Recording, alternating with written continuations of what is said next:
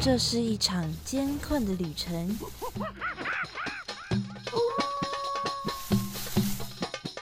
也是一场精彩绝伦的冒险。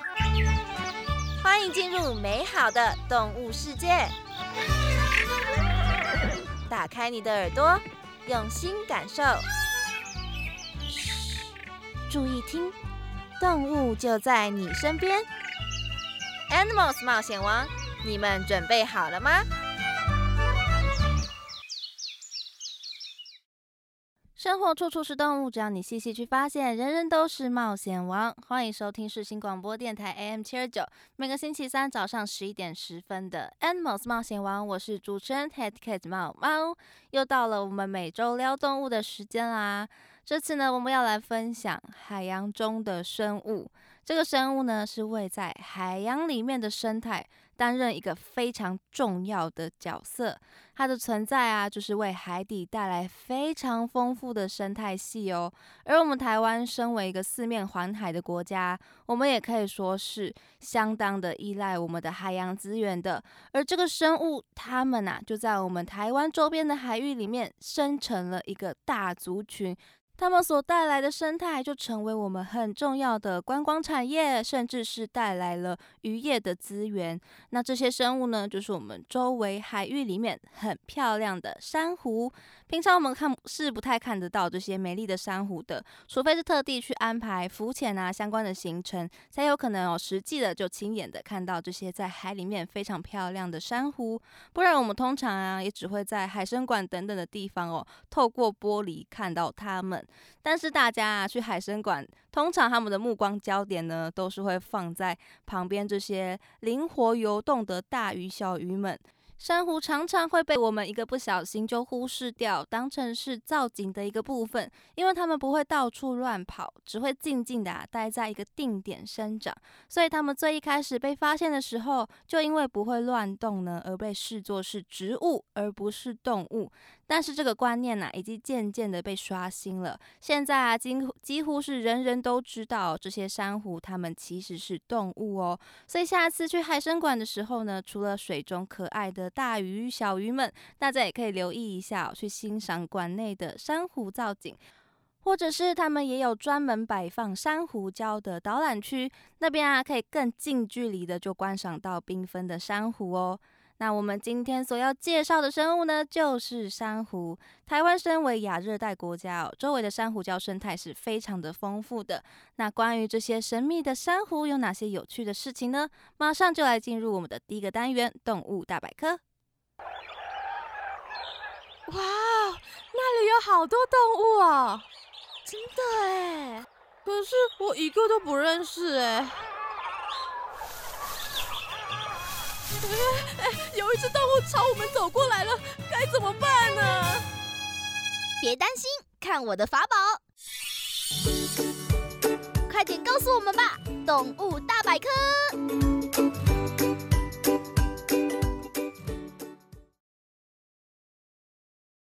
今天的动物大百科要来跟大家分享的就是海里面缤纷的动物——珊瑚。珊瑚它看起来虽然像是植物一样，但是啊，它们是由叫做珊瑚虫的小动物所组成的哦。它们是属于刺丝胞动物，或者是叫做腔肠动物，所以它们的样子啊，长得跟同样都是刺丝胞动物的海葵很像。每一个珊瑚虫啊，都有着柔软的囊状身体。顶端呢还会有伸出很多带刺的触手，那个地方啊就是它们的食物进出孔。每一个珊瑚虫啊的体型大小差异很大，有的呢跟针头一样很小很小的体型，也有到比一颗篮球还要稍微大一点的这种体型哦。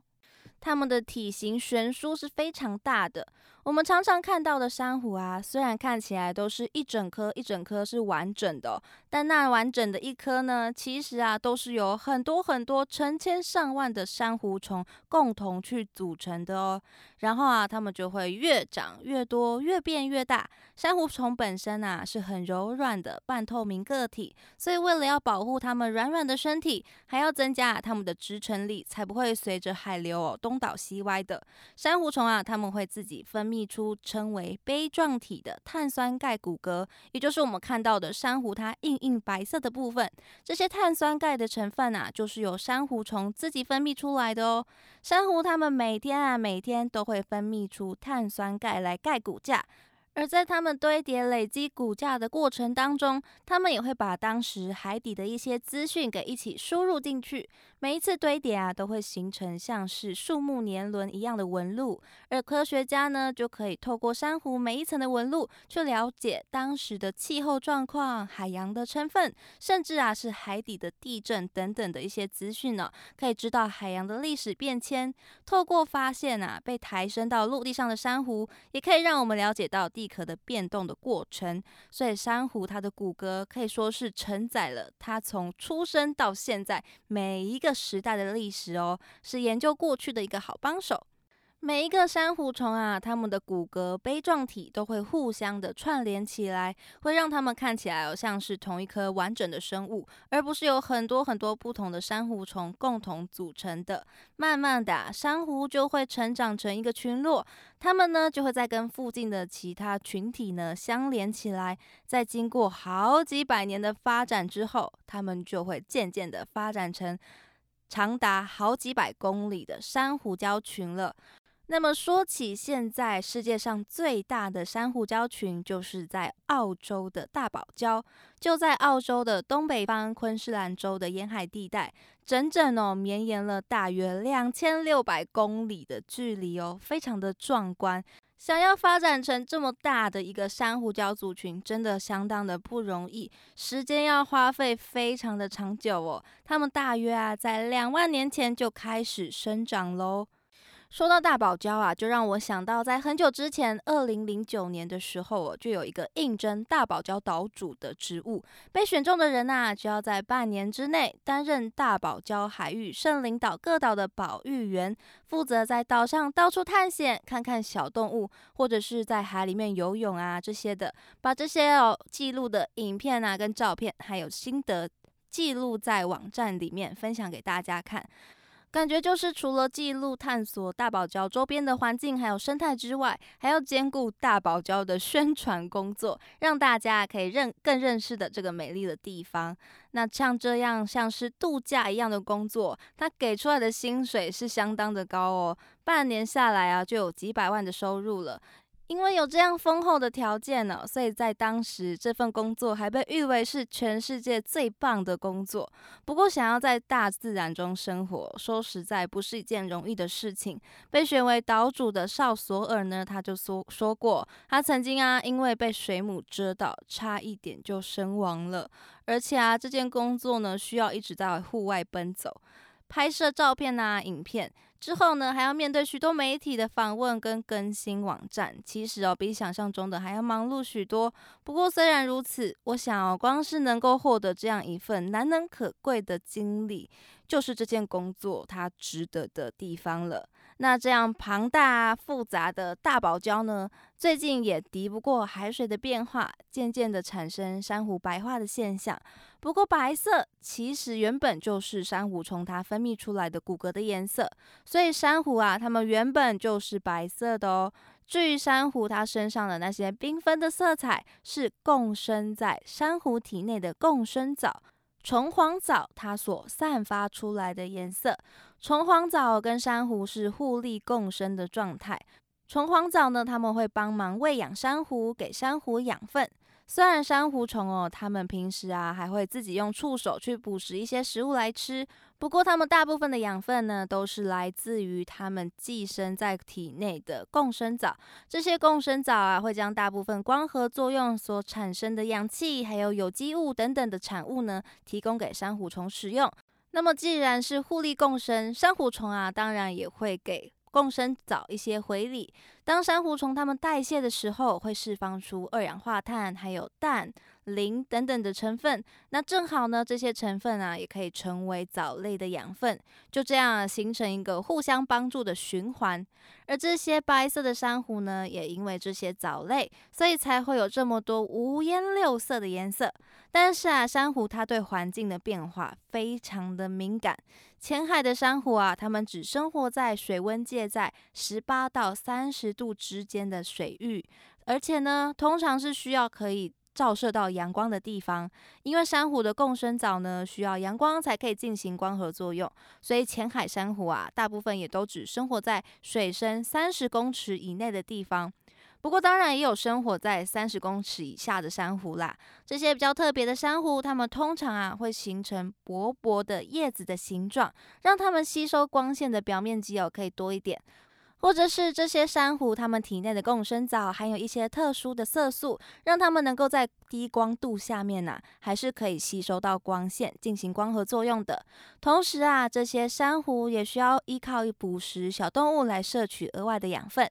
那除了光线的要求之外，它们对于海水的酸碱值啊也有一定的要求。太酸的海水啊也不利于珊瑚的生长，海水呢太脏也不行哦。珊瑚啊通常只会生长在干净的海域里面，如果海水里面呢有过多的污染物质，就有可能会对珊瑚造成伤害。少量的沉积物啊，也会让阳光不容易被照射到海底。没有阳光的照射呢，就会影响到珊瑚它的生理活动，连带的就会影响到珊瑚它成长的速度，妨碍珊瑚的幼虫的附着跟发育，或者是啊改变珊瑚的生长形态。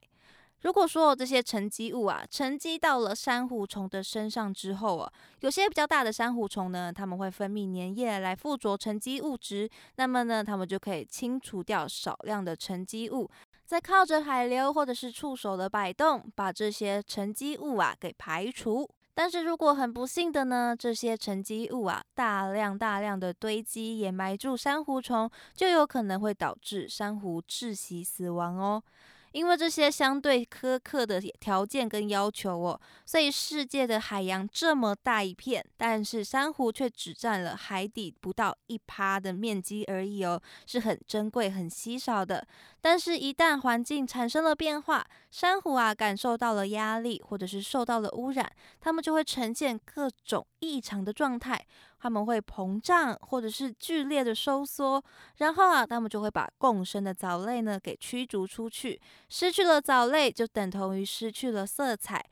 珊瑚它们白色白色的骨骼呢，就会因此暴露出来。珊瑚白化所造成的影响呢，其实不只单对于珊瑚本身，它也让那些依赖珊瑚生活的海洋生态生物失去了依靠。珊瑚礁是地球最多样化的生态系统之一，有多达两百万种的生物都生活在珊瑚礁里面，所以呀，也有海底的热带雨林这样的名称哦。许许多多的生物啊，都是依靠着珊瑚礁生生活的。除了是海洋的生物觅食、休息或者是躲藏的地方之外，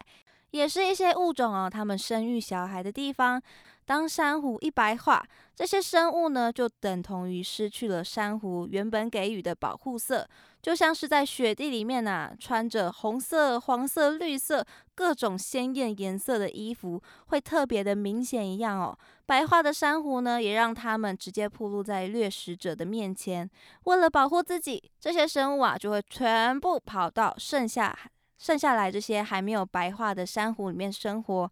然后呢，就会像是在陆地上这些生物栖息地减少的问题一样，各种物种啊都在竞争同一块栖息地，让物种间的生存呢变得更加的不容易。所以珊瑚白化对于海洋生态来说呢，是一场相当严重的浩劫。但是啊，这里有一个需要特别注意的地方哦。珊瑚白化是因为它们失去了共生藻类带来的颜色，没有了共生藻哦，珊瑚它们自己还是可以依靠捕食来维持基本生存的。所以呀，珊瑚白化并不代表说珊瑚就死去喽，珊瑚还是可以还是活着的。活着呢，就代表说他们还是有希望可以被恢复的。所以珊瑚白化是一件可以被修复的结果哦。如果之后环境慢慢的变好了，共生藻啊就会自动回归到珊瑚的身上。就算啊只剩下一点点的珊瑚虫还活着，它们的生命力都会让它们慢慢的断裂生殖，恢复到原本的模样。可是如果环境的问题呀没有得到改善，珊瑚虫就有可能会烂掉，或者是被吃掉。最后啊，都会走向真正死亡的命运。所以，即使发生了珊瑚白化的现象，我们也不能说就放弃对海洋环境的维护，反而呢，更应该借由这个珊瑚所传出来的警讯，更加意识到现在环境的危机，进而来想办法面对这个问题哦。珊瑚的颜色非常多彩缤纷，世界上的珊瑚种类呢也是非常的多种。如果我们从从珊瑚的形态来粗略的分类的话，大致上呢可以分类成三种：石珊瑚、软珊瑚跟柳珊瑚。首先呢，石珊瑚呢又叫做硬珊瑚，顾名思义啊，就是它摸起来就是硬硬的，因为啊它们都具有非常坚硬的碳酸钙骨骼，就像是岩石一样哦。石珊瑚呢，它们就是最主要形成珊瑚礁的造礁珊瑚。这类的石珊瑚啊，它们主要是生活在热带海域的浅水地区里面的群体珊瑚。这些珊瑚呢，因为大部分体内啊都有共生藻，可以获得大量的能量，生长的速度非常的快，所以可以大量的行钙化的作用，来形成大规模的珊瑚礁。例如轴孔珊瑚、鹿角珊瑚、脑纹珊瑚等等的，都是属于这样的群体珊瑚。而另外一种啊，不会成为珊瑚礁的石珊瑚，就是单体珊瑚。它们就是单独的一颗珊瑚哦，不会连成一大片变成珊瑚礁。这类的单体型石珊瑚，主要是分布在温带或者是极地的海域里面，而且啊，是距离透光带六千公尺以下的深海海底哦。因为这样的生活条件啊，所以这类的珊瑚呢，通常它们是没有共生藻的。所以单体珊瑚呢，都是自己捕食石油生物或者是有机的颗粒来维生，生长的速度呢就会变得非常的缓慢。不过虽然我们说单体珊瑚，它们通常是不会形成珊瑚礁的，但是啊，北极跟大西洋地区呢，还是有发现到大规模的，是由单一物种欧兰维亚葵珊瑚所形成的深海珊瑚礁，或者呢，也可以叫做冷水珊瑚礁。这些深海的珊瑚礁呢，也是属于深海生物们很重要的栖地哦，所以它们也是很重要的保育重点之一。接着啊，另外一种是软珊瑚，它们就是跟石珊瑚相反哦，它们看起来非常的柔软，会随着海流啊一起摆荡它们的身体，